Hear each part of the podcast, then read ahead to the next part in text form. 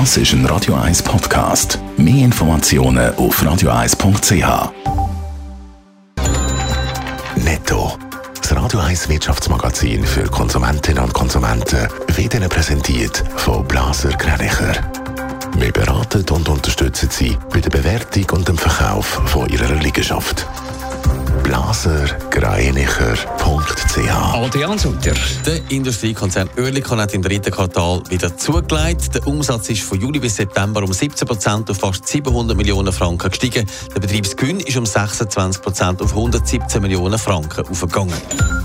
Die Raiffeisen Bank hat Thomas A. Müller als Verwaltungsratspräsident nominiert. Der 56-Jährige ist schon 2018 Verwaltungsrat von der Bank gesessen. Gemäß Mitteilung werden am 3. Dezember zudem an der Generalversammlung Sandra Lation und Martin Sieg Castagnol als VR-Mitglied zur Wahl vorgeschlagen.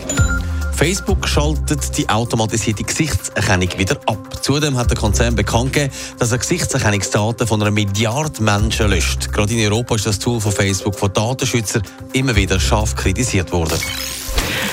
Finanzminister Uli Maurer will heute am Weltklimagipfel zu Glasgow Werbung machen für einen nachhaltigen Finanzplatz Schweiz. Adrian Sutter, was hat der Bundesrat da heute geplant? Es geht um Uli Maurer darum, um den Ländern aufzuzeigen, dass es auch ein bisschen grüner geht auf dem Finanzplatz. Es brauche gewisse Richtlinien, die aufzeigen, was klimafreundliche Anlagen sind und was eben nicht.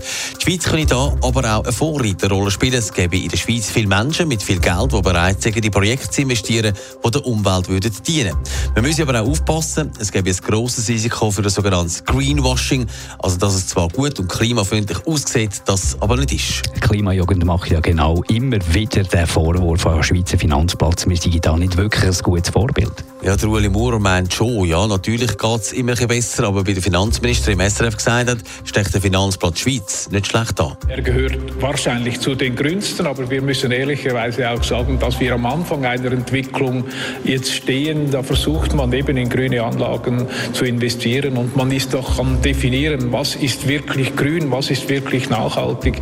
Hier gibt es noch nicht einen Standard, der überall anerkannt ist. Maßnahmen für einen grünen Finanzplatz hat der Bundesrat im letzten Jahr verabschiedet. Mit mehr Transparenz und stärkerer Analyse, Analyse will die Landesregierung die Position von der Schweiz als nachhaltiger Finanzstandort stärken. Netto, das Radio 1 Wirtschaftsmagazin für Konsumentinnen und Konsumenten.